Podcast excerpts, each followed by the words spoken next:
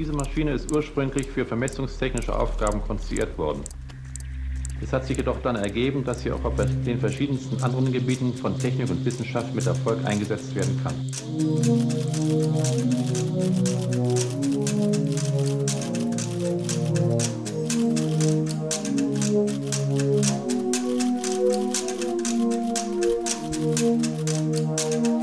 Hi, are we on now? Ahoi, Xyrel. Hallo Timeless. Und Ahoi auch an alle ZuhörerInnen zur Episode 29 vom Schlüsseltechnologie-Podcast. Ja, boah, das war fehlerfrei. Cool. Wahnsinn. äh, wir sind so kurz davor, schon das sechste Bit zu beginnen. Ist dir das eigentlich klar? Äh, ja, du hast recht. Noch drei Folgen. Ja. Noch zwei ja, genau. innerhalb genau. des fünften, ja. Nee, noch, noch drei. Also 31 passt noch ein. Also und zwei äh, weitere zwei. meinte ich damit, ja. Ja, gut, also je nachdem, wie man sieht. Ne? Also Off-by-One-Fehler sind ja so einer der klassischen Fehler der äh, in der Informatik. äh, auch aufgrund dieser Sache mit bei Null anfangen zu zählen. Keine Ahnung, was du meinst. Ich musste auch nicht äh, 28 äh, Podcasts lang üben, um das richtig hinzukriegen. Das ist äh, auf jeden Fall eine sehr komplexe Sache, diese äh, Anmoderation richtig zu machen. Und das äh, bringt uns zum heutigen Thema nämlich äh, Komplexität, genauer algorithmische Komplexität. Das ist mal wieder eine dieser Folgen, wo ich schon in dem Moment, wo ich das Thema bestimmt habe, schon weiß, wir werden einige Zuhörer verlieren im Laufe dieser Sendung. Also vielleicht nicht für immer hoffentlich, aber äh, das wird vielleicht eine von diesen Folgen sein, die die Leute nicht bis zu Ende hören, weil es äh, vielleicht ein bisschen zu hoch ist. Wir werden sehen. Aber es ist trotzdem eine Theorievorlesung, die ich gerne mal halten möchte. Äh, das ist, wie ich das ja so oft einmal sage, das ist eine Sache, die man sich mal klar machen muss. Ja, und okay. ähm, bevor wir jetzt richtig einsteigen in das Thema, was es damit überhaupt auf sich hat, äh, gebe ich mal den Hinweis an die Zuhörer, das hier ist eine interaktive Folge und wenn ihr mitmachen wollt, braucht ihr Skatkarten. Also ein äh, ja, 32 Blatt, wenn, ihr, wenn jetzt nur ein 52 Kartenblatt vorliegt, äh, hier wie für Poker oder sowas, dann geht das sicherlich auch. Ob Französisch oder Deutsch macht jetzt auch keinen großen Unterschied, aber äh, wer zu Hause mitmachen möchte nachher, wenn wir über äh, Sortieralgorithmen reden, der kann sich gerne schon mal im Laufe der unserer ersten Ausführung hier ein Skatblatt bereitlegen. Und äh, ich habe das jetzt hier bei mir schon so bereitgelegt und das kannst, äh, das können die Zuhörer da machen und das kannst du ja äh, bei dir auch mal machen, dass du das mal nach Farben auftrennst. Also dass du einfach die einmal auseinandersortierst in äh, Eichel, Pik, Herz und Karo. Oder wenn du halt das deutsche Blatt hast in äh, Kreuz, Pik, Herz und Schellen. Jetzt hast du es, glaube ich, durcheinander geworfen. Ich habe ein deutsches Blatt und ich habe ich hab Eichel, grüne, rote und Schellen.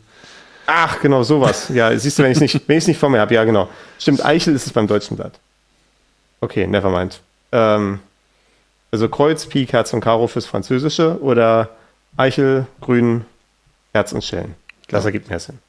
Wenn, wenn ich es nicht genau vor mir sehe, dann komme ich schon nicht mehr, kriege ich schon nicht mehr zusammen. Und das ist, obwohl wir jedes, jede Woche mit dem deutschen Blatt Skat spielen, wenn wir, äh, wenn ich mit meinen Freunden remote bin. Äh, da, da machen wir es dann halt in Software und da ist das deutsche Blatt natürlich vorhanden. Aber gut, das ist jetzt nicht der Punkt. Der Punkt ist algorithmische Komplexität. Und Komplexität ist ein, äh, an der Stelle ein Fachbegriff. Das bedeutet einfach der Ressourcenbedarf eines bestimmten Algorithmus. Ne? Wir erinnern uns, äh, wir hatten ja in der nullten Folge, glaube ich, war ja schon das Thema, was eigentlich ein Algorithmus ist. Und da haben wir die Wikipedia-Definition gelesen, im Prinzip eine wohldefinierte Handlungsvorschrift, die halt ein bestimmtes Ziel erreicht. Ja. Äh, ich habe jetzt nicht den genauen Wortlaut vor Augen, aber das ist so der des, des Pudels Kern.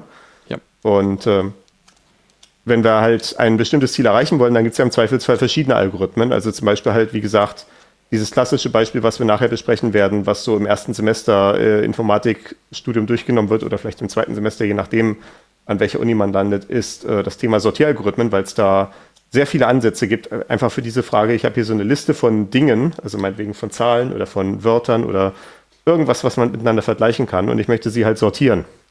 Wie mache ich das? Und dann gibt es halt, wie gesagt, verschiedene Algorithmen, die man da finden kann.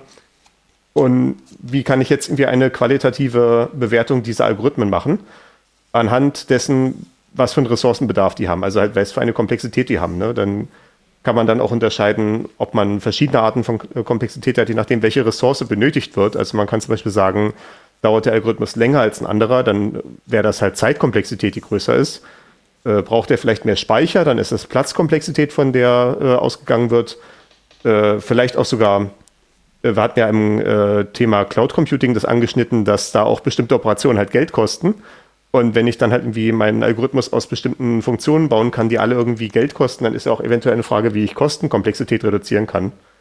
Wie ich dann vielleicht sagen kann, irgendwie, ich speichere vielleicht ein paar Ergebnisse zwischen und erhöhe meine Platzkomplexität, damit ich dann dadurch äh, weniger Kostenkomplexität habe, weil wenn ich ja, wenn, wenn halt das Berechnen von bestimmten Sachen halt Geld kostet. Ja, okay.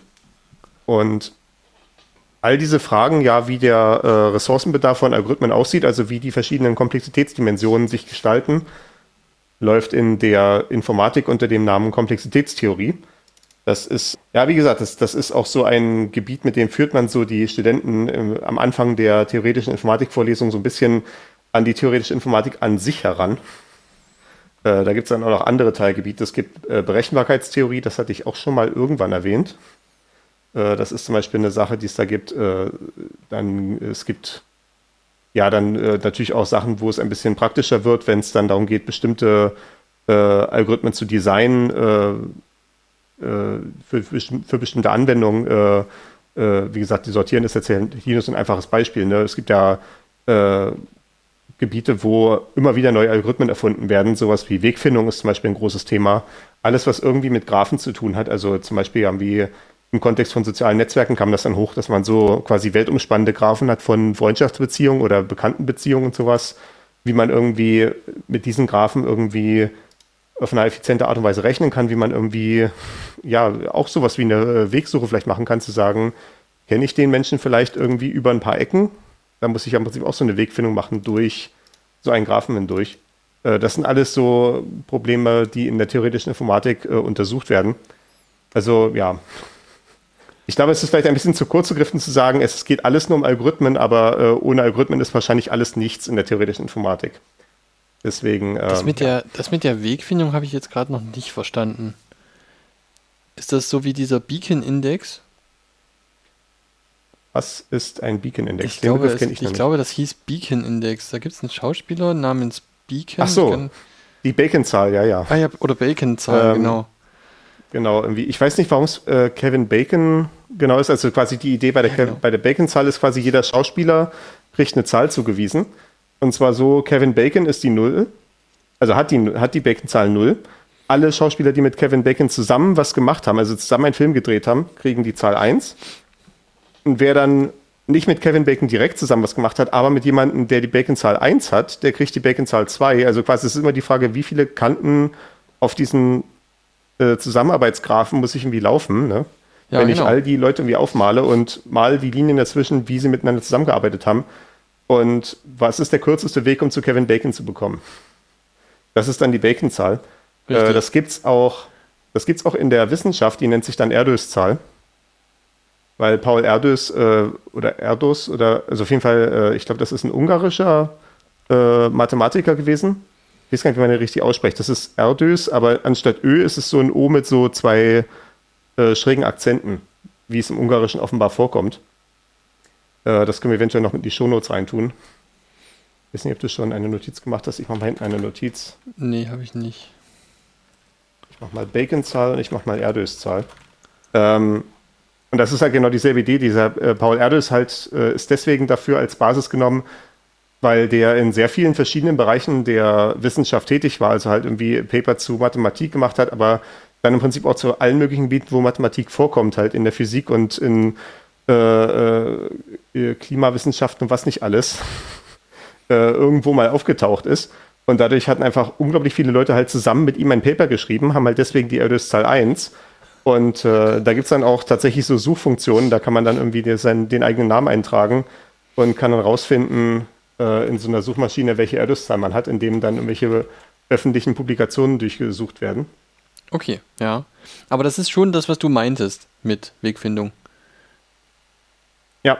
Ja. Das ist ja dann auch eine Wegfindung, ne? nur halt nicht über Straßen. Also Straßen kann ich mir auch so vorstellen, dass jeder Kreuzungspunkt von zwei Straßen so ein Knoten ist und oder jede Hausnummer ist ein Knoten und die Straßen dazwischen sind dann halt quasi die Wege. Und meine Frage ist dann bei der Wegfindung da halt, ne, wie komme ich von A nach B? Und dann selbst da habe ich ja dann auch wieder diese Frage mit Optimierungszielen. Ne? Möchte ich möglichst schnell ans Ziel kommen, möglichst auf einem kurzen Weg oder irgendwie möglichst energieeffizient?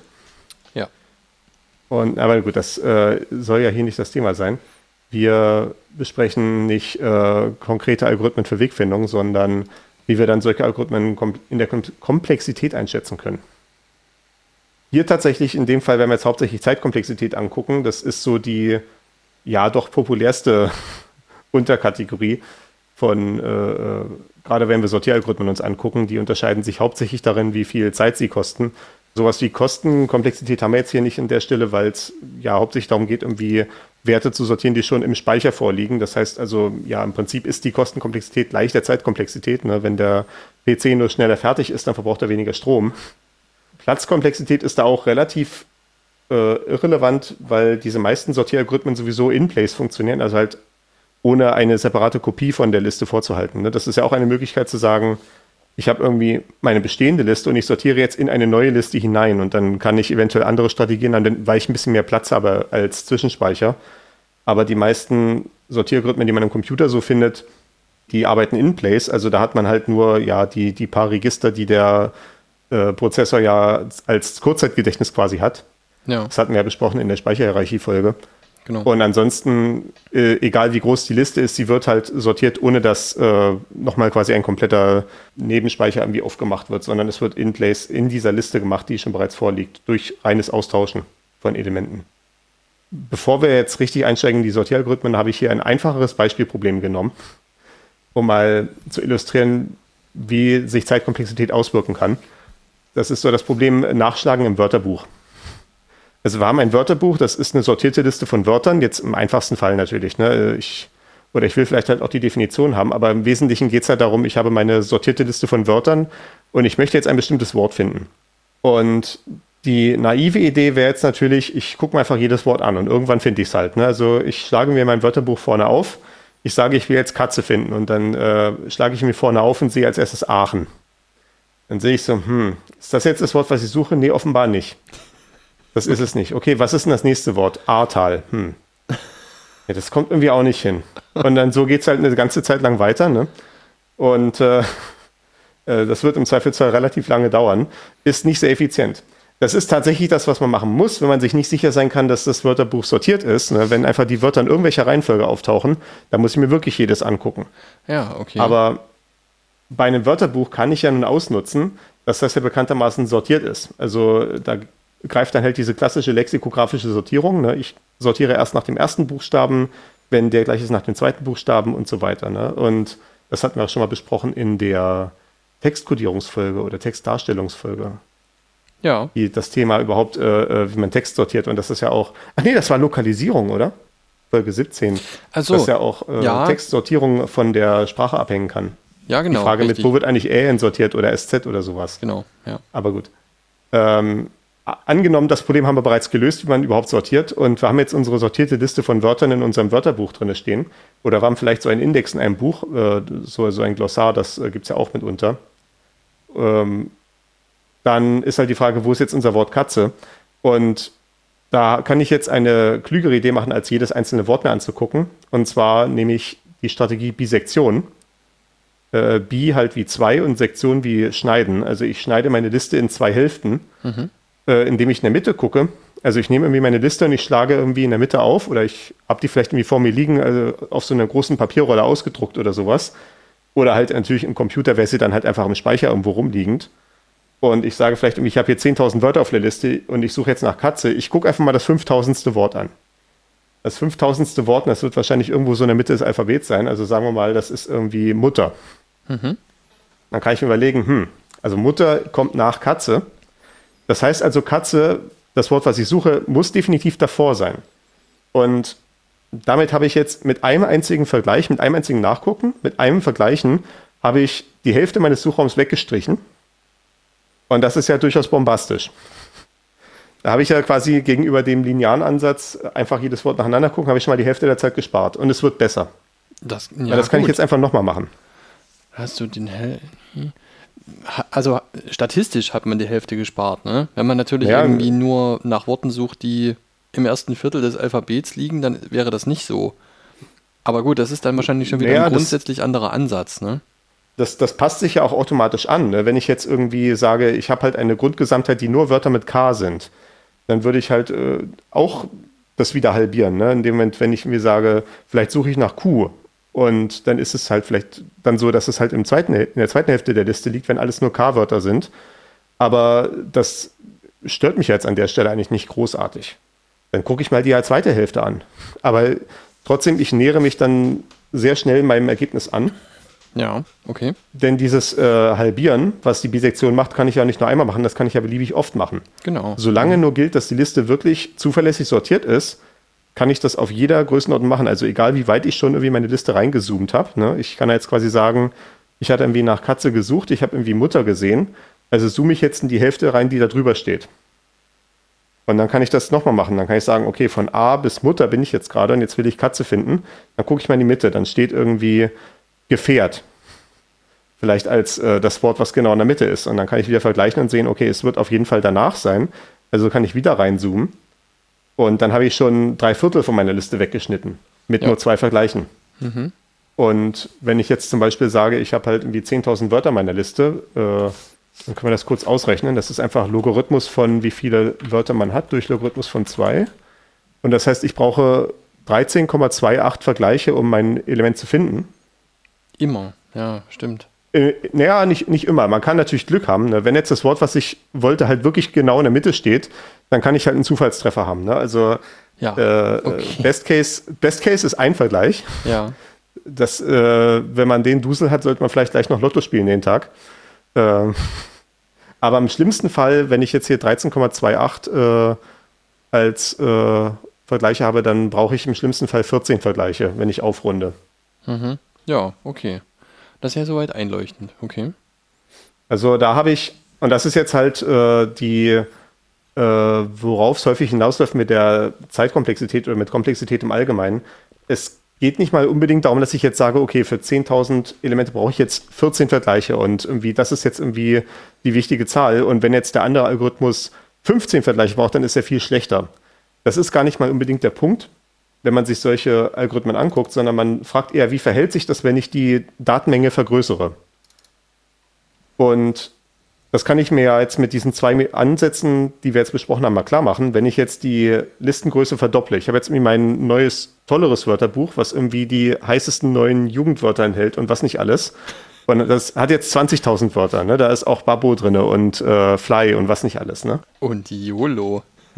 Genau. Äh, und ähm, äh, das hat dann also statt 10.000 Wörtern 20.000 Wörter. Und wenn ich jetzt meine naive Strategie anwende und jedes Wort nacheinander anschaue zum Suchen, dann heißt das, meine Zeit, die Suchzeit, die ich so aufwenden werde, wird sich im durchschnittlichen Fall verdoppeln. Ne, wie gesagt, auch da kann ich Dusel haben und das Wort, was ich suche, ist einfach das erste. Ich kann auch da Pech haben und das Wort, was ich suche, ist das letzte in der Liste. Ne? Aber so im Mittel wird sich die Laufzeit verdoppeln, weil ich einfach doppelt so viele Vergleiche anzustellen habe. Das ist also eine lineare Laufzeit. Also die Verdopplung der Wörtermenge verdoppelt auch die zu erwartende Suchzeit. Mhm. Ja, okay. Hingegen bei der Bisektion hatte ich das jetzt ja gerade schon anklingen lassen, als ich kurz hier das überschlagen habe mit den, äh, dass ich gesagt habe, das ist ein Logarithmus 10.000 durch Logarithmus von 2. Denn hier ist es dann keine lineare Laufzeit, sondern eine logarithmische Laufzeit.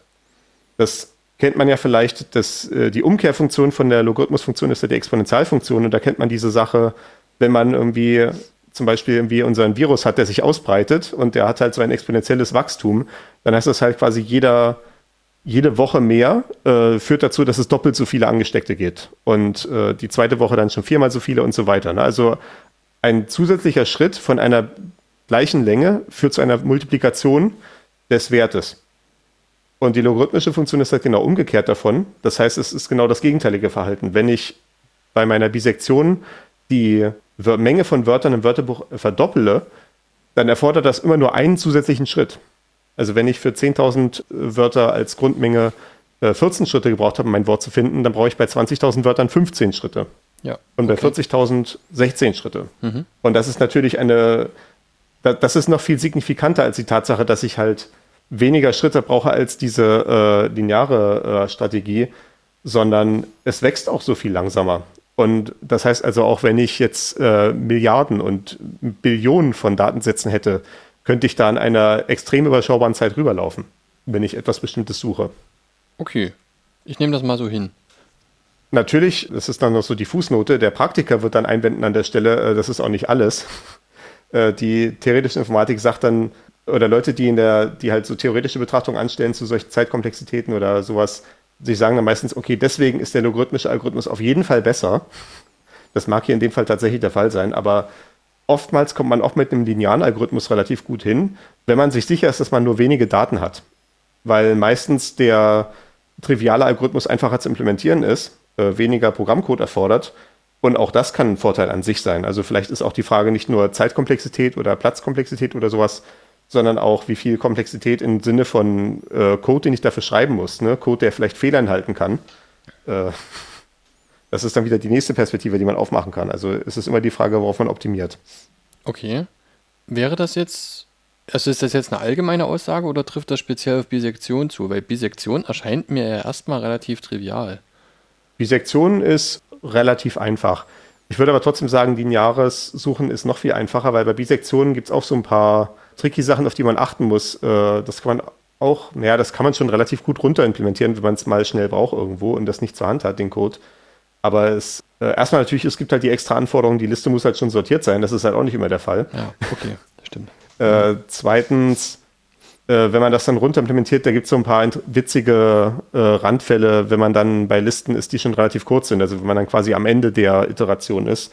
Und dann hat man irgendwie Listen, wo nur noch, vielleicht nur noch zwei Elemente oder ein Element drin sind. Na gut, ein Element ist vielleicht hoffentlich trivial, aber dann ist man einfach irgendwie fertig, wenn es das Richtige ist oder man, es gibt halt einfach kein Ergebnis. Aber wenn man so zwei Elemente hat, da muss man dann auch aufpassen mit diesen Off-by-One-Fehlern, was wir gerade am Anfang schon wieder fast hatten, mhm. dass man ja. dann nicht aus Versehen aus der Liste rausrutscht, die man sich angucken wollte, wenn man einfach irgendwie eins zu viel raufaddiert hat oder nicht richtig gerundet hat oder sowas. Ja. Äh, also die lineare Suche ist trotzdem einfacher, auch wenn Bisektion jetzt nicht furchtbar kompliziert ist. Okay. Für gut. die Sortieralgorithmen im Übrigen trifft das durchaus viel stärker zu, diese Sache. Da gibt es Sortieralgorithmen, die man sehr einfach runterschreiben kann. Also so ein Quicksort könnte ich dir jetzt wahrscheinlich auf der Tafel äh, runterschreiben, wenn es sein müsste. Äh, einen Merge Sort oder sowas eher nicht. oder die, die noch moderneren, die wir besprechen werden. Da ist das durchaus signifikanter, die Frage. Okay. Genau, also wir haben jetzt schon einmal ein Beispiel gesehen von linearer Laufzeit versus logarithmischer Laufzeit. Wenn man dann so ja, sich anguckt, wo Leute über Algorithmen sprechen und über dieses Thema Komplexität geredet wird, dann sieht man vielleicht eine bestimmte Notation, die wir mal kurz einführen können, nämlich Landau-Symbole.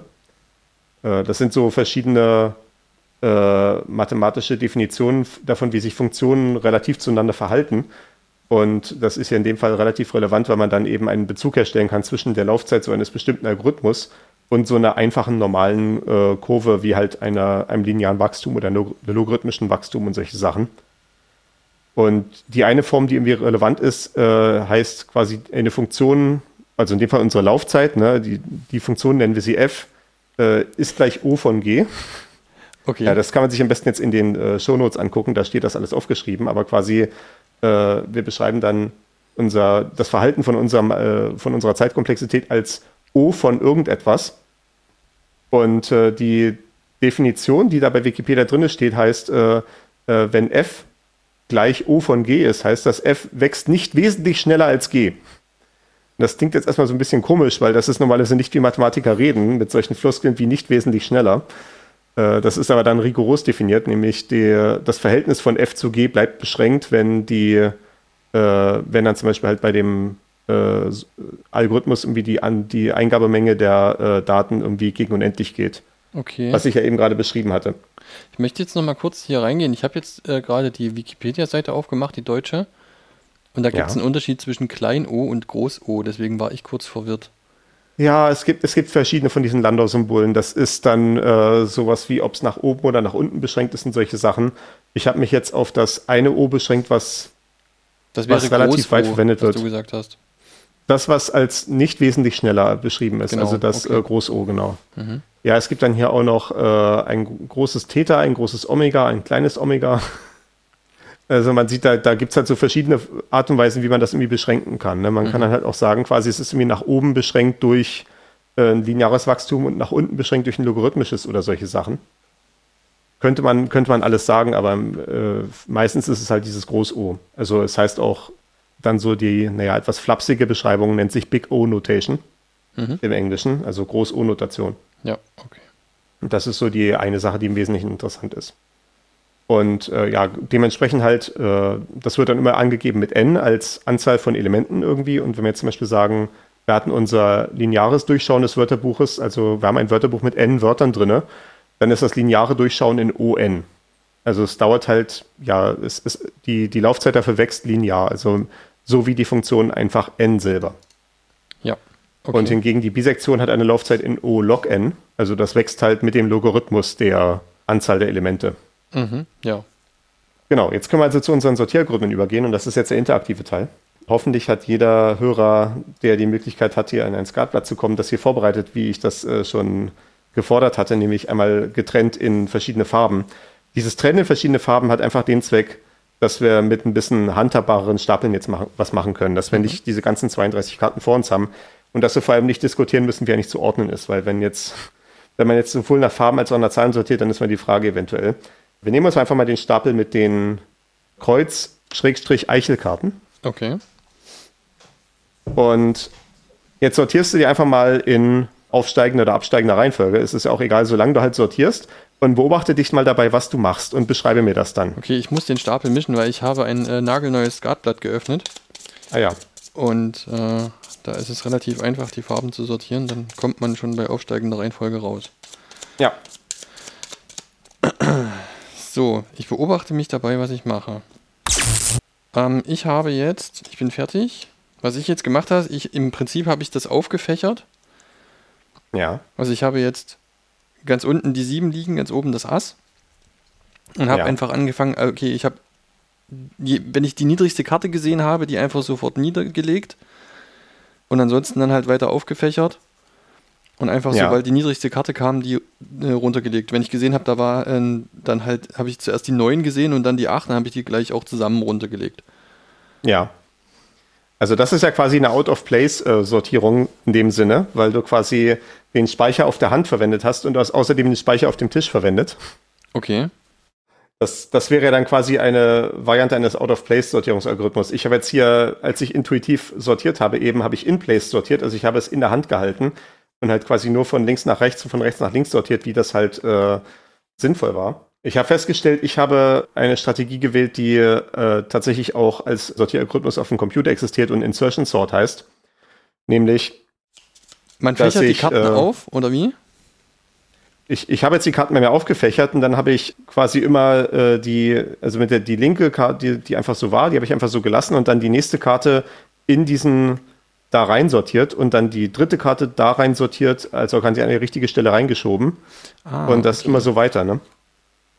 Und das ist quasi, äh, das nennt sich Insertion Sort, wenn man in, auf dem Computer unterwegs ist. Also, dass man halt äh, sagt, ja, das erste Element, das lassen wir erstmal da liegen. Dann gucken wir uns das zweite Element an dann schieben wir es halt so lange nach links, durchtauschen, bis es an der richtigen Stelle angekommen ist innerhalb dieser schon sortierten Reihe. Ne? Also, wenn ich jetzt schon fünf Karten sortiert habe und ich nehme die sechste, äh, beziehungsweise das sechste Element von meiner Liste, dann schiebe ich das halt so lange nach links, bis es in der richtigen Position zum Liegen kommt, innerhalb dieser dann sechs sortierten Elemente.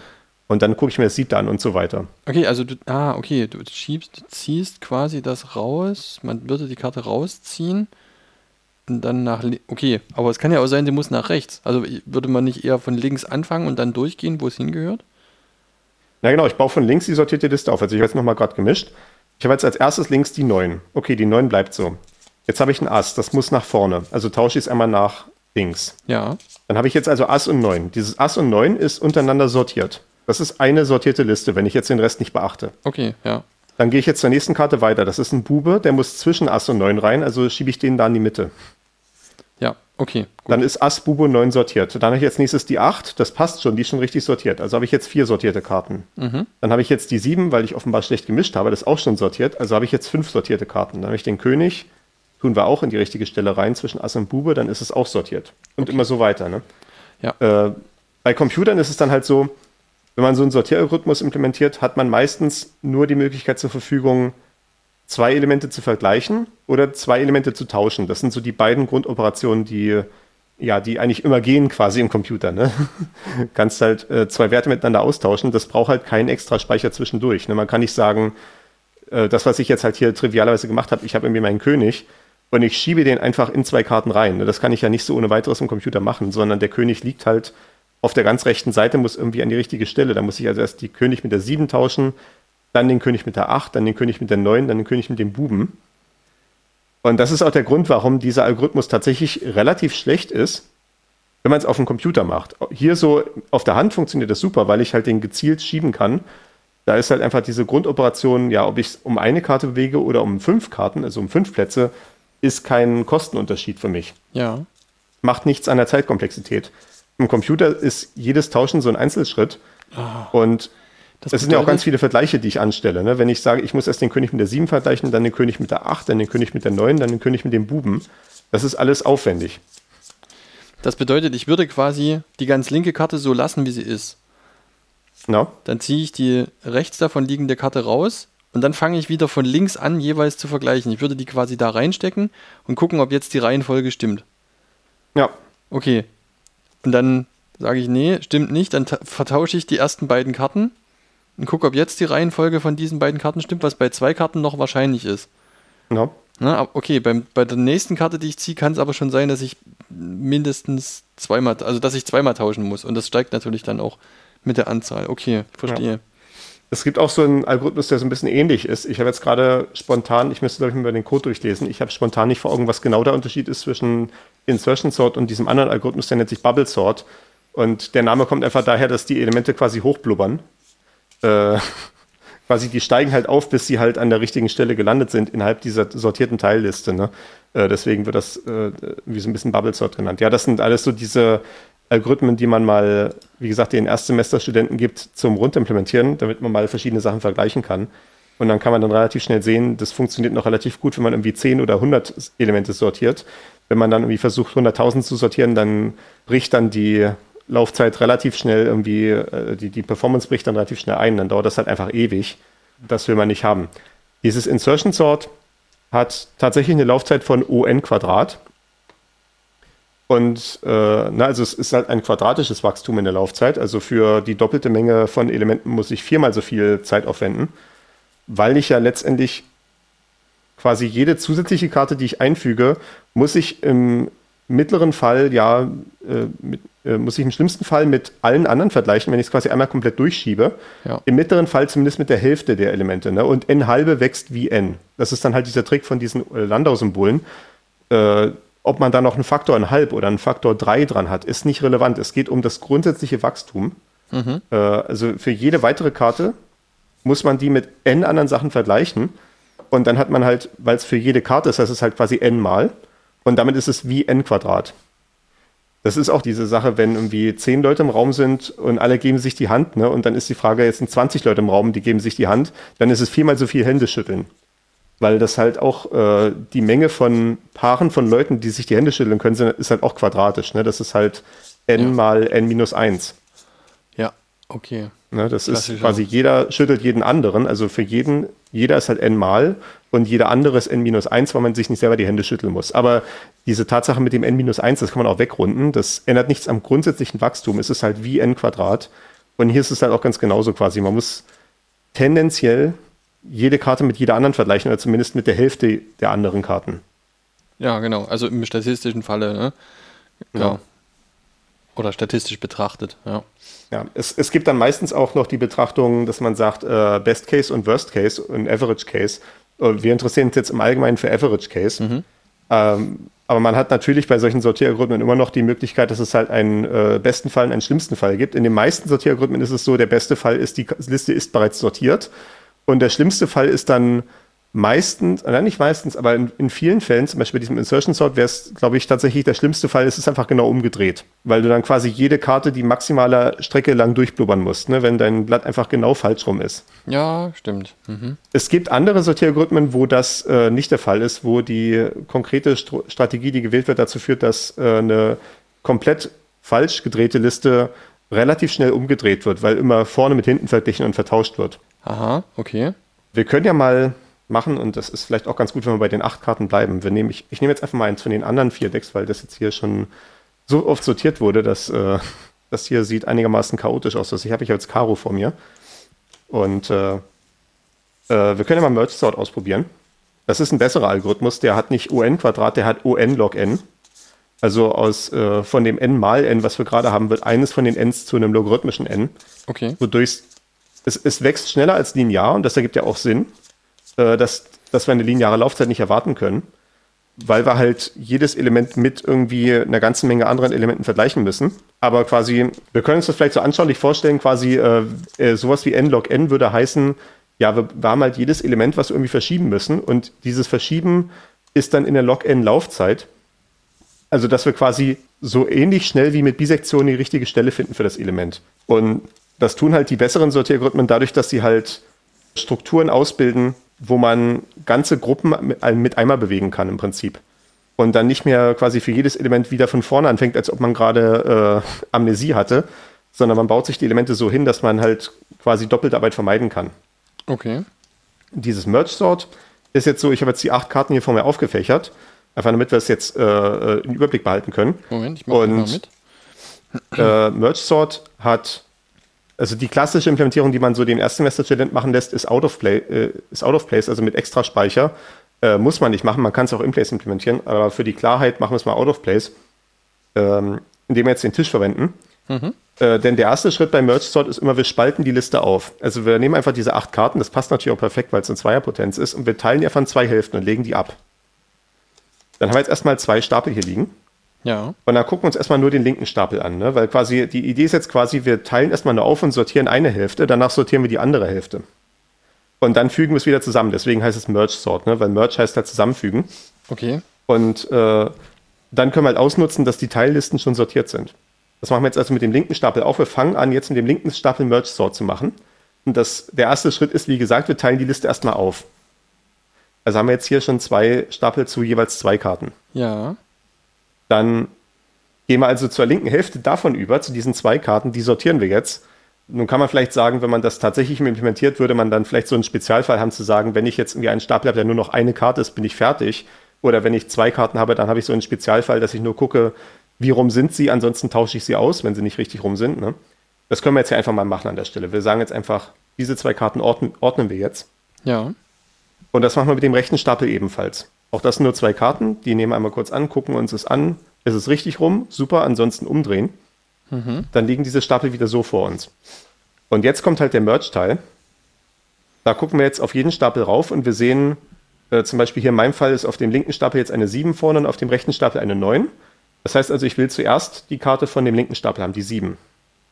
Also wir nehmen die kleinste Karte auf. Äh, dann nehme ich als nächstes die dann jetzt wieder die verbleibende Karte, die die kleinste ist. Es ist weiterhin auf der rechten Seite die 9, auf der linken Seite ist jetzt eine Dame. Also nehme ich mir jetzt von der rechten Seite die 9 hoch. Und bei dir halt analog. Und so mache ich halt weiter. Ich nehme halt immer die kleinste Karte, die ich gerade sehen kann. Und ich nutze halt an der Stelle aus, dass diese Teilstapel schon sortiert waren, sodass ich relativ wenig Vergleichen machen muss. Das ist jetzt natürlich bei den vier Karten noch kein großer Effekt, aber bei großen Listen macht das halt einen riesigen Unterschied. Okay, ja. Und jetzt habe ich das halt, jetzt habe ich halt meine Karten so aufgenommen, habe halt diesen Merge gemacht, habe jetzt meine sortierte Teilliste, die können wir wieder ablegen. Die sortierte Teilliste ist jetzt, ist es bei dir auch so, dass die niedrigste Karte oben liegt und die höchste unten. Ja, ich habe jetzt, ich habe jetzt aufsteigend sortiert. Ich meine, das ist, es ist jetzt letztendlich nicht der große Unterschied, ob wir aufsteigend oder absteigend sortieren. Ja, ne? es würde okay. zum selben, ja, es ist derselbe. Algorithmus, es wäre nur eine andere Vergleichsrichtung. Ja. Ich habe jetzt mit äh, den kleinsten angefangen. Jetzt machen wir es auf der rechten Seite dann mal genauso. Ne? Wir teilen diese rechten vier Karten in zwei Karten jeweils auf. Dann sortieren wir die linke Hälfte, dann sortieren wir die rechte Hälfte und dann machen wir wieder diesen Merge. Also wir gucken immer nur auf die ganz oben anliegenden Karten, nehmen uns jeweils die kleinste und das machen wir so lange, bis alle Stapel weg sind. Dann haben wir diesen Merge gemacht. Ja. Und jetzt machen wir einfach dasselbe nochmal mit den zwei sortierten Teillisten. Also wir haben hier zwei Stapel zu vier Karten, die sortiert sind. Und jetzt machen wir das Ganze nochmal. Also ich greife hier von links die 7, dann greife ich von rechts die 8, dann greife ich von, 9, von links die 9, von rechts die 10, von links den Buben, von links die Dame, von rechts den König, von rechts das Ass. Okay. Und dann ist mein Stapel sortiert. Stimmt. Das geht ziemlich schnell. Und da könnte ich mir tatsächlich vorstellen, dass das auch mit 100 Karten relativ schnell ginge. Na genau, das, es ist dann ja auch so quasi, wenn du es jetzt halt als Mensch sortierst, dann würdest du vielleicht sagen, du teilst dir das halt in Stapel ein auf einer Größenordnung, wo du es dann halt auf, auf der Hand auffächern kannst und das dann intuitiv machen kannst. Ja. Aber dann, wenn du dann halt in die Größenordnung kommst, wo es dann halt nicht mehr so ohne weiteres geht, also wenn du jetzt 400 Karten sortieren wollen würdest, dann könntest du halt sagen, ich teile das halt auf bis in äh, vielleicht 20, Ka 20 Karten oder sowas. Ja, da, Und dann selbst, machst du dann am Ende diese Merge-Schritte. ja, also selbst was, was wir ja jetzt gemacht haben, ist ja so eine Art Buckets bilden. Ne? Also ich weiß, dass es Bucket Search Genau. gibt. Oder, oder Bucket Sort. Ja, es gibt, es gibt einen Algorithmus, der heißt Bucket Sort, aber man hat ja so Bereiche gebildet. Ne? Und wenn man jetzt, keine Ahnung, 400 Karten hätte und die sind durchnummeriert, ja, dann fängt man halt erstmal an und macht vier Stapel oder so, legt man vier Stapel nieder, die Hunderter sind. Ja. Weiß ich nicht so genau. Ja, vielleicht. Ja. Also die nach Hundertern sortiert sind erstmal und dann irgendwie. Aber das ist natürlich so ein Problem, ne? so wie du sagst. Das, äh, man sucht sich dann wahrscheinlich als Mensch irgendwie Größenbereiche raus, die man intuitiv sortieren kann, aber Intuition Sort, sowas gibt es ja nicht, oder? Naja, beim, was halt beim Menschen halt der Unterschied ist, ist halt, äh, wir können auf zum Beispiel sagen, einfach wir machen dieses Merge-Sort nicht mit zwei Stapeln, sondern einfach mit zehn Stapeln, die nebeneinander liegen, weil wir halt eine gewisse Parallelisierung haben in unserer Wahrnehmung, ne? dass wir irgendwie auf zehn Ja. Karten aufgucken können. Wir sehen, wir haben so ein intuitives Gefühl dafür, wo die kleinste von denen ist, ne? Und dann, oder wo zumindest die zwei Kandidaten sind, die wir dann nochmal vergleichen müssen. Ja, okay. Äh, da haben wir irgendwie eine Optimierungsmöglichkeit, die der Computer da an der Stelle vielleicht nicht hat. Mhm. Wenn der Computer halt zehn Sachen vergleichen will, dann muss man sich halt irgendwie eine Strategie überlegen, ne? was halt im Prinzip auch darauf aufläuft, irgendwie eine Sortierung zu machen. In irgendeiner Form. Ja. Ja, Okay. oder halt einfach alle zehn anzugucken. Wie gesagt, ne? Äh, das ist halt Merge Sort. Ja, es gibt so eine ganze Kategorie von gleich, na nicht gleichartigen, aber so ähnlich aufgebauten Sachen. Ich habe jetzt äh, Bucket Sort mir nicht genau angeguckt. Ich könnte mir vorstellen, dass ein Unterschied ist, ob die out of place oder in place laufen. Äh, bei Merge Sort, ich, wir haben es jetzt hier als Beispiel mit dem Tisch halt so gemacht, dass es halt äh, auf den Tisch gelegt wird. Und damit ist es halt ein bisschen out of place. Aber man kann das Ganze auch in place implementieren. Man braucht keinen extra Speicher dafür, außer halt, wie gesagt, einen Register, um so als Zwischenspeicher für eine Tauschoperation. okay. Äh, Das ist halt jetzt nur, weil wir es natürlich so besser visualisieren können, als wenn wir jetzt irgendwie sagen, wir merken uns jetzt, dass wir gerade nur die, äh, die Elemente 1 bis 4 angucken oder sowas. Äh, Das kann sich ein Computer natürlich besser merken. ja. Genau.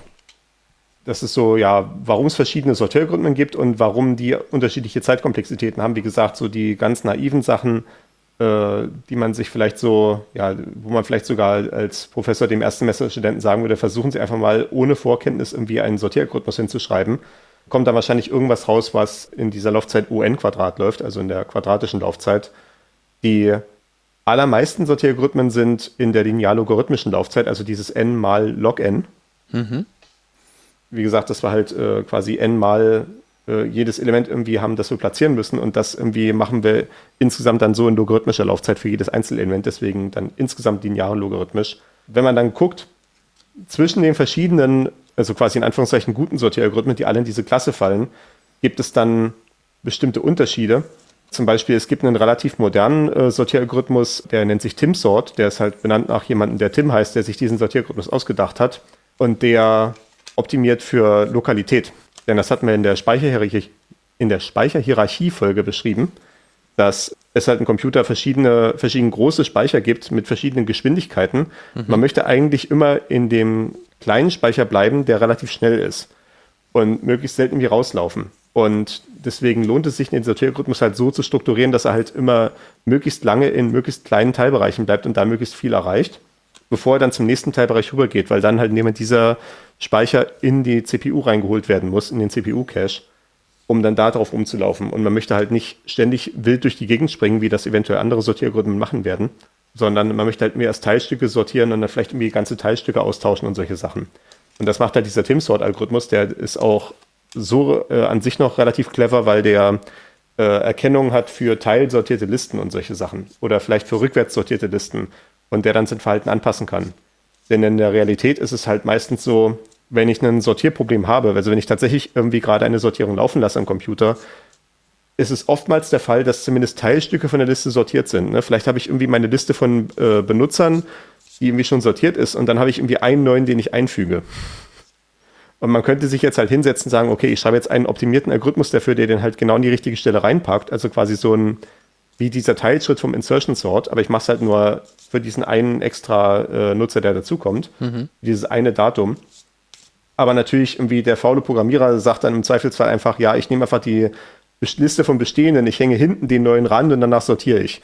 Und äh, oder vielleicht hat man irgendwie zwei Dateien, die man sortieren möchte und die waren schon sortiert. Ne? Und äh, äh, die eine Datei war halt sortiert und die zweite Datei war sortiert und dann ist es halt auch irgendwie sinnvoll, wenn der äh, Sortierer das erkennen kann, dass er sich da Arbeit sparen kann. Äh, denn festzustellen, dass halt so ein Bereich bereits sortiert ist, das ist ja auch nur UN. Man geht einfach so lange durch, bis halt das nächste Element äh, wieder größer wird als das vorherige. Äh, nee, Quatsch, wieder kleiner. So rum. Ja, okay. Und äh, das ist auch relativ effizient zu machen und da kann ich halt diese Informationen versuchen auszunutzen. Und äh, da hat halt dieser Tim-Sort-Algorithmus relativ viel Cleverness drin. Äh, das führt natürlich auf der anderen Seite dazu, dass der ein bisschen komplizierter zu implementieren ist. Also ich hatte eben vorher gesagt, äh, Quicksort kann ich dir wahrscheinlich an einer Tafel runterschreiben. Mhm. Äh, Tim-Sort passt definitiv nicht auf eine Tafel. Quicksort hingegen hat halt diesen Vorteil ja dann, dass es eine relativ kleine Codegröße hat. Das kann auch ein Vorteil sein, weil ja auch Code im Speicher liegen muss. Und auch da ist es vorteilhaft, wenn man möglichst lokal bleibt. Äh, also auch das kann ein äh, Vorteil sein, je nachdem. Oder vielleicht halt, ja, wenn man, man sagt, man hat gerade tatsächlich keinen vorgegebenen Sortieralgorithmus aus der Standardbibliothek zur Verfügung in der konkreten Programmierumgebung, wo man unterwegs ist, dann kann man halt so einen Quicksort relativ schnell runterschreiben und hat eine relativ gute Performance. Und da es halt auch nicht so viel Code ist, ist relativ wenig Chance, dass man da Dinge katastrophal falsch macht. Okay, also wir sehen, da, ja. der beste, was ist der beste Sortieralgorithmus? Kommt drauf an. Äh, tendenziell der beste Sortieralgorithmus ist immer der, den deine Standardbibliothek schon mitbringt, damit du ihn nicht selber implementieren musst. Ah, okay. Mhm. Was man auch oftmals sieht in solchen fertigen Bibliotheken, ist, dass es dann zwei Sortieralgorithmen gibt. Nämlich, äh, das heißt dann meistens sowas wie Sort und Stable Sort. Und die Idee bei Stable Sort ist, äh, das ist so eine, ja, eine Eigenschaft von Sortieralgorithmen, dass die Stabilität haben. Das ist die Sache, wenn du jetzt nach einer Sache sortierst und danach sortierst du nach einer zweiten Sache mit deinem Sortieralgorithmus, bleibt dann die erste Sortierung erhalten. Ja, also wenn du halt dein komplettes ja. Skatblatt meinetwegen hast ne, und du sortierst erst nach Farbe und danach sortierst du nur nach Wert. Also wenn du jetzt zwei Karten mit dem gleichen Wert hast, die lässt du einfach, wie sie sind, ne? oder ja gut, äh, das, das, das, das wäre halt, was du wolltest. Ne? Du willst halt dann am Ende haben, dass dann halt die Karten nach Wert sortiert sind, aber die Gruppen von Karten gleichen Wertes sind dann auch nach Farbe sortiert.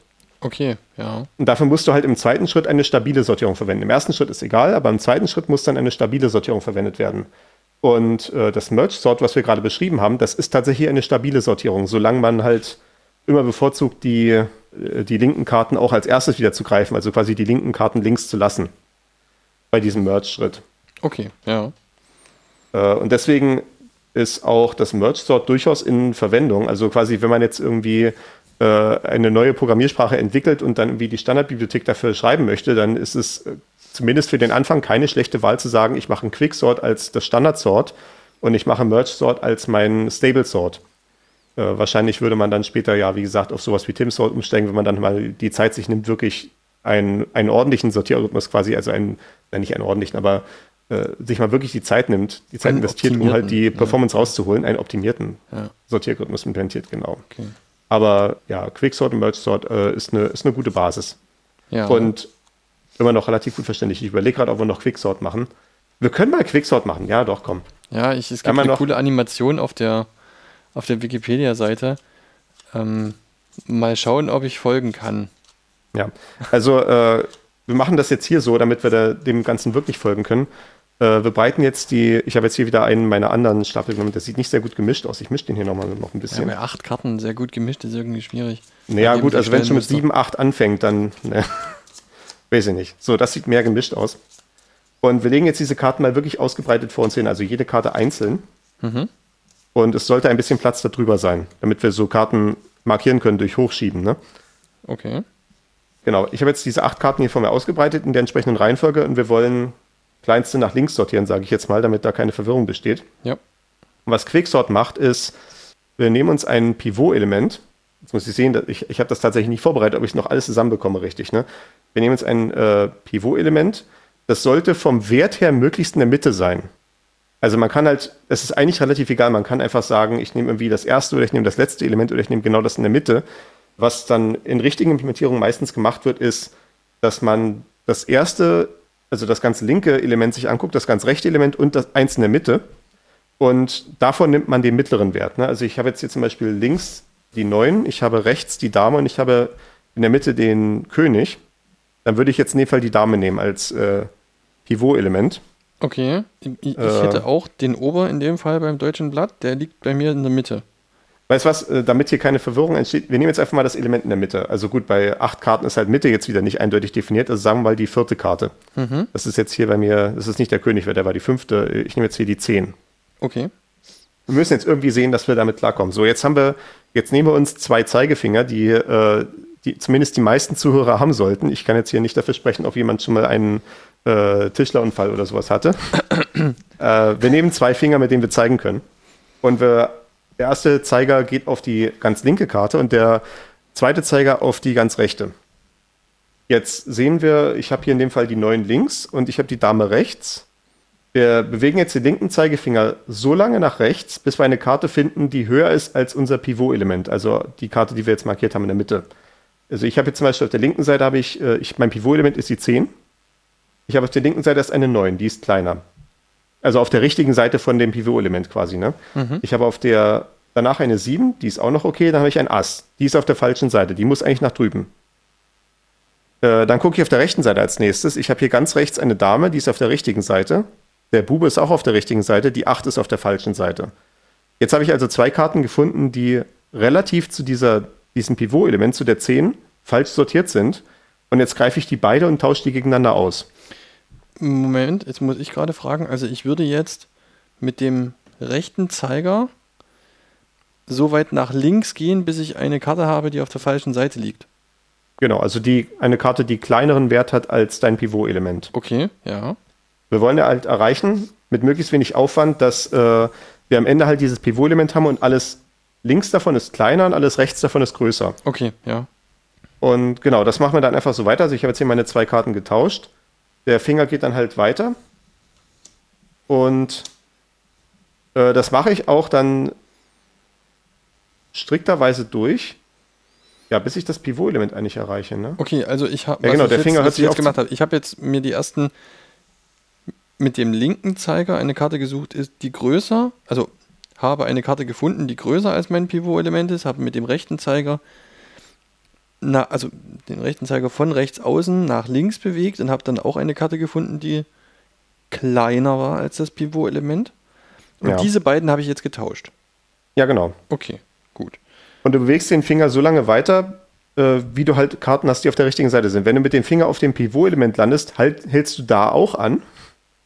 Und dann müssen die auch getauscht. Dann muss auch das Pivot-Element im Zweifelsfall getauscht werden, weil es kann auch sein, dass das Ding nicht an der richtigen Stelle liegt. Was jetzt bei mir durch blanke Koinzidenz tatsächlich der Fall ist. Also meine Finger bleiben dann irgendwann beide auf dem Pivot-Element stehen und dann ist Schluss für mich an dieser Stelle. Okay, gut. Bei mir, ist nach Runde. dem, bei mir ist nach dem ersten Tausch auf der linken Seite Schluss. Dann komme ich schon zum Pivot-Element. Ja. Ähm, dann habe ich jetzt aber, mein Pivot-Element ist auch die Dame in dem Fall, der Ober im deutschen Blatt. Mhm. Und komme jetzt auf eine 9 und wenn ich diese beiden vertausche, bleibt in der Mitte eine 10 liegen. Da habe ich jetzt sozusagen automatisch drei Karten mit einem Mal sortiert. Ja, also nicht komplett fertig sortiert, aber quasi, ne, es ist, es ist ja wie gesagt das Ziel, wir, dass wir am Ende halt das Pivot-Element haben und alles links davon ist kleiner und alles rechts davon ist größer. Okay, ja, gut. Also wie Das gesagt, wir machen das ja. auch ganz strikt, wenn wir halt mit dem Finger auf dem Pivot-Element sind, dann bleiben wir da auch und wenn wir dann eine andere Karte finden, die halt tauschwürdig ist, dann tauschen wir auch das Pivot-Element damit. Das Mhm. Ja. ist jetzt, ja, wie gesagt, in dem Fall hier bei mir nicht der Fall gewesen, aber vielleicht tritt es ja in der nächsten Iteration noch auf. Und wenn wir das jetzt haben, dann ist auf jeden Fall das Pivot-Element an der richtigen Stelle Ja, weil wie gesagt, mit wem soll es sich halt noch vertauschen? Mhm. Und dann machen wir wieder dasselbe, was wir halt, ja, äh, quasi dasselbe Teil- und Herrscherspiel, was wir vorhin schon hatten. Äh, Das eine ist fertig und jetzt sortieren wir nur die Liste auf der linken Seite und das machen wir mit dem, nach demselben Muster im Prinzip. Äh, Was dann jetzt bei mir hier schon nur noch drei Karten sind, das heißt, es wird dann schon langsam übersichtlich. Ich mache mal vielleicht erst die rechte Seite, da habe ich zumindest vier Karten. Und ich greife mir jetzt hier meinetwegen in der Mitte hier diesen Buben raus, äh, was hier tatsächlich die kleinste Karte ist als Pivot-Element. Moment. Das heißt, der wird Jetzt bin ich gerade nicht ganz mitgekommen. Ich habe jetzt also mein Pivot-Element auch getauscht und der Zustand neben, also neben, dass das Pivot-Element jetzt zumindest an der richtigen Stelle ist, ist so. Und jetzt würde ich sozusagen den, Link, den Bereich links neben dem Pivot-Element mir wieder wegschneiden und da das gleiche Spiel machen. Habe ich das Genau. richtig verstanden? Genau. Also das ist auch wieder die, ja, äh, diese quasi wie so ein bisschen diese Bisektion. Also natürlich müssen wir uns dann in dem Fall beide Hälften angucken, aber quasi wir sind dann halt schon mal in einem kleineren Bereich, den wir noch zu machen haben. Okay. Und ja, der Grund, dass es halt Quicksort heißt, ist halt wirklich, dass wir diese Ordnung, zumindest diese Grundordnung, dass erstmal die zwei Hälften voneinander getrennt sind, wirklich sehr schnell hergestellt haben. Also in dem Fall habe ich ja wirklich nur bei mir hier nur äh, zweimal oder so Karten ausgetauscht. Und dann war das schon alles fertig und dann gehe ich schon, dann zoome ich schon in diese kleineren Teilstücke hinein. Wir können es ja vielleicht mal, damit es wirklich nachvollziehbar ist, wir nehmen mal nur die Zahlkarten. Und äh, wir, wir lassen jetzt mal dieses Beispiel weg, wir nehmen mal die Bildkarten weg und ich habe jetzt hier bei mir die Karten vor mir liegen als 9, 7, 10 und 8 habe ich jetzt hier gelegt. 7, 10, 8. Okay. Mhm. Äh, Das haben jetzt hoffentlich alle reproduziert, die das mitmachen wollen. Und wir nehmen jetzt mal auch die 10 als Pivot-Element, also wirklich auch das drastische Beispiel, dass wir dann hier. Das ist, äh, na gut, das könnte schon fast schlecht sein, weil das einfach relativ schnell geht. Äh, aber dann können wir es nochmal nachvergleichen. Und ja gut, in dem Fall ist es sogar tatsächlich sehr einfach, wenn es, wenn es halt so offensichtlich ist, äh, weil dann der linke Finger sich halt bewegt, so lange bis es eine Karte findet, die nicht kleiner als 10 ist. Und das ist dann einfach die 10 selber. Ja, genau. Und der rechte bleibt auf Und- der 8, die beiden tausche ich. Genau, die 8 ist halt, die darf, die, die, die gehört eigentlich nach links, die gehört nicht nach rechts, deswegen bleibt der Zeiger da stehen. Dann tauschen wir die aus und dann haben wir ja auch schon wieder die äh, Reihenfolge hergestellt, wie wir sie haben wollen. Nö. Also die 10 ist jetzt an der richtigen Stelle und äh, dann ist jetzt die linke Teilliste noch zu sortieren. Also 3. 9, 7 und 8. Ja, genau. Genau. Die sind noch zu sortieren, dann können wir als Pivot-Element meinetwegen wieder die Mitte nehmen, also die 7. Mhm. Dann machen wir genau dasselbe Spiel. Die, die links zeigen wir auf die 9, das ist schon richtig, die muss weggetauscht werden. Und äh, dann rechts gehen wir bis zur 7 rüber. Ja, das ist, glaube ich, tatsächlich so ein Worst Case, den ich jetzt gerade konstruiert habe, weil wir immer nur eins tauschen und dann wieder äh, das in der richtigen Position lassen. Aber eigentlich, naja, gut, das geht auch. Es sind am Ende drei, drei Tausche, die wir machen müssen. Ja, es, diese, diese kurzen Listen sind, glaube ich, da nicht so beeindruckend dafür. Tatsächlich. Da fühlt sich dann fast so ein bisschen umständlich an. Ja, das ist ja erstmal egal. Es geht ja, in, es geht ja in erster Linie darum, dass man sehr simple Anweisungen hat. Ja, Ne? Also wirklich zwei Zeiger und ein Vergleichselement und dann ja. damit tauscht. Ne? Wir sehen halt auch, dass es halt, während halt dieses Insertion Sort relativ gut funktioniert, für uns halt als intuitive Beschreibung dessen, was wir hier so machen, Ja, äh, ist halt dieses Quicksort wirklich darauf ausgelegt, was ein Computer machen kann. Ne? Wie man hat halt Pointer, also halt Speicheradressen, die man sich merken kann genau. äh, und die man halt, diese Pointer kann man halt verschieben, indem man auf die Speicheradressen einfach irgendwie eins drauf addiert oder halt äh, wie auch immer groß die Zahl ist, die man gerade abspeichert. Ne? Das ist halt was, was ein Computer effizient machen kann, was man einfach im Code darstellen kann. Man hat halt diese Tauschoperationen, die relativ effizient zu machen sind, weil man, man nimmt das eine Element raus in so einen kurzen Zwischenspeicher, packt das zweite Element in das erste Element rein und dann aus dem Zwischenspeicher holt man das erste Element zurück. Ne? Das ist äh, relativ einfach darstellbar. Das, das ist dann halt darauf optimiert, dass tatsächlich ein Computer macht. Aber das äh, ist ja auch der Zweck der ganzen Sache. Genau, das äh, denke ich, ist äh, alles, was wir hier greifbar mit Sortieralgorithmen machen können. Und wir haben hoffentlich etwas gelernt über algorithmische Komplexität. Du hast hier auch äh, ein YouTube-Video verlinkt, wo man sich verschiedene Sortieralgorithmen angucken kann. Das ist, glaube ich, dann eher so, ja, äh, das geht, glaube ich, ein bisschen zu schnell, dass man es selber verstehen kann, aber es ist äh, visuell ganz interessant. Ja, es ist visuell sehr interessant, weil man sehen kann, ähm, also man kann das mal so grundsätzlich verstehen, man kann so diesen, diese Bereichsbildung sehen und man kann dann auch teilweise statistische Effekte beacht, beobachten, weil das als so ein Diagramm dargestellt ist sozusagen. Die Werte sind halt also ganz normale Werte, ansteigende Werte, Zahlenwerte und die werden dann nach und nach immer weiter sortiert. Und da kann man dann irgendwie so statistische äh, Eff- Effekte erkennen, quasi in dieser Kurve, die sich da nach und nach bildet. Ich glaube, das ist fast eine Stunde lang, das Video, ne? Oder sogar länger. Wir sind, jetzt, wir sind jetzt auch schon eine Stunde lang. 59, Oder je, nach, je nachdem, wie viel beim Schnitt noch übrig bleibt. 59 Minuten lang ist das Video und das sind irgendwie etliche, etliche Ja. verschiedene Algorithmen, die da durchgekaut werden. Ähm, wer eventuell empfindlich ist mit Epilepsie oder so, optisch ausgelöste Epilepsie oder so, da müsste man eventuell ein bisschen vorsichtig sein, weil das kann schon ein bisschen Ja. anstrengend sein. Aber für alle anderen ist das äh, durchaus mal sehenswert. Man kann natürlich auch noch erwähnen, ne, wir haben jetzt die ganze Zeit darüber gesprochen, eine möglichst gute Komplexität zu erreichen. Es gibt dann natürlich auch die Frage, was ist die schlechtmögliche Komplexität? Da gibt es auch Äh, welche, da- ja. Da können wir, das können wir auch mal, na gut, ich glaube, das ist schon fast ein bisschen zu hoch. Also das geht dann, es gab mal so einen Artikel, da hat jemand Worst Sort implementiert. Richtig. Also die, die schlechteste Sortierung, die möglich ist. Und das war dann eher so, dass er halt, dass derjenige sich dann ein Verfahren ausgedacht hat, um Sortieralgorithmen beliebig kompliziert zu machen, also indem man quasi noch beliebig viel Quatsch nebenbei ausrechnet. Auf eine Art und Weise, die gerade noch so mathematisch irgendwie Sinn ergibt, also noch so etwas mit Sortieren zu tun hat. Ne? Ich meine, ich kann natürlich jetzt einfach nur sagen, irgendwie, ich mache jetzt irgendwie Quicksort, aber nach jedem Tauschen rechne ich einfach irgendwie 100 Nachkommastellen vom Pi aus. Ne? Dann ist es natürlich einfach teurer, ne? aber das ist nicht interessant. Vor allem in dem Sinne, es wäre halt dann, äh, zum Beispiel dieses konkrete Beispiel wäre jetzt dann trotzdem noch ON log n. Es ist einfach nur teuer weil, weil ich halt immer nur so eine konstante Extrazeit drauf addiere. Okay, äh, aber das, es ist das halt, ändert nichts am grundsätzlichen Verhalten. Ne? ja, es macht halt grundsätzlich irgendwie schon Quatsch, ja. Ja. Sehr Und das war dann irgendwie noch so, der hat es noch so geschafft zu verargumentieren, ja, ich glaube, das war so sein, seine Argumentation war dann, wieso, es soll halt eine horrend ineffiziente Sortierung sein, aber jeder Schritt der Sortierung soll irgendwie etwas dazu beitragen, dass das Ergebnis am Ende entsteht. Also, it must always make progress, war so, ich glaube, die Formulierung. Okay, cool. Ja, das ist natürlich eine etwas perverse äh, Interpretation von Fortschritt, aber gut, das äh, sagt vielleicht auch etwas über unsere Zeit aus. ist vielleicht ein sozialer Kommentar, aber das ist eine andere Sache. Was auch noch eine witzige Sache ist, ist Bogosort.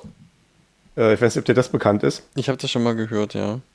Äh, Bogosort ist total super einfach zu implementieren, wenn du bereits eine Funktion hast, die eine Liste in eine zufällige Reihenfolge bringt. Ne? Äh, Bogosort heißt einfach, du mischst die Liste so lange durch, bis sie zufälligerweise richtig sortiert ist.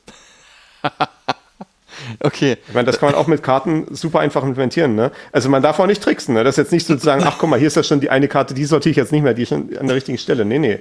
Man sortiert immer die komplette Liste, man, man, man mischt immer die komplette Liste durch zufällig, bis sie zufälligerweise in der richtigen Reihenfolge landet. Das ist, glaube ich, äh, UN-Fakultät. Also die, die Fakultätsfunktion beschreibt halt, wie viele verschiedene Anordnungen von äh, äh, einer Liste von Elementen es geben kann quasi, ne, bei einer, bei einem Element hast du eine Anordnung, bei zwei Elementen hast du zwei Anordnungen, weil du es halt entweder A, B oder B, A haben kannst. Bei drei Elementen hast du schon sechs, weil dann quasi drei Optionen sind, wo das dritte hinkommt, im Vergleich zu der Zweierliste. Und so geht es dann halt mal weiter. Also quasi für jedes zusätzliche Element multiplizierst du mit der Anzahl von Elementen, die du hast. Bei vier hast du dann 24, bei äh, fünf Elementen hast du 120 Anordnungen, bei sechs Elementen 720 und danach müsste ich jetzt anfangen auszurechnen. Also es wächst relativ schnell. ja, okay. Das ist natürlich nicht sehr schnell. Äh, man kann es im Zweifelsfall mit relativ wenig Code runterschreiben, wenn man schon sowas hat wie eine Funktion für Shuffle, also für Durchmischen. Wenn man vielleicht sogar schon eine Funktion hat, ob es sortiert ist, ne, dass man nur so fragt, ich habe hier eine Liste, ist die schon sortiert? Dann kann man das ja sogar in zwei Zeilen machen. Dann schreibt man einfach nur, ne, du Shuffle until is sorted. Ist richtig kompakt und richtig grausam, langsam. Ja, das dauert ja wirklich ewig. Ich meine, das ist halt wirklich purer Zufall. Und wenn man dann, ich meine, da reichen ja, äh, reichen ja schon wenige hundert Werte, dass man da irgendwie Ja, riesige Permutationsmengen hat. Okay, krass. äh, reicht, glaube ich, wesentlich weniger als 100 Werte. Also äh, ich hatte auch mal so einen Artikel gesehen und das können wir vielleicht auch mal verlinken, den werde ich wieder, den werde ich wieder finden. Da war so die Frage, um sich klarzumachen, wie schnell die Fakultätsfunktion wächst, was ist eigentlich 52 Fakultät? Ne? Also quasi so ein 52er Kartenblatt, wie man es beim Poker verwendet Mhm. oder bei einigen anderen Spielen auch. Also wo die Zahlen bis zwei runtergehen. Und äh, da war dann auch so die Frage, wie viele mögliche Anordnungen von diesem Blatt gibt es eigentlich? Ne? Das ist dann halt 52 Fakultät und wie groß ist eigentlich diese Zahl?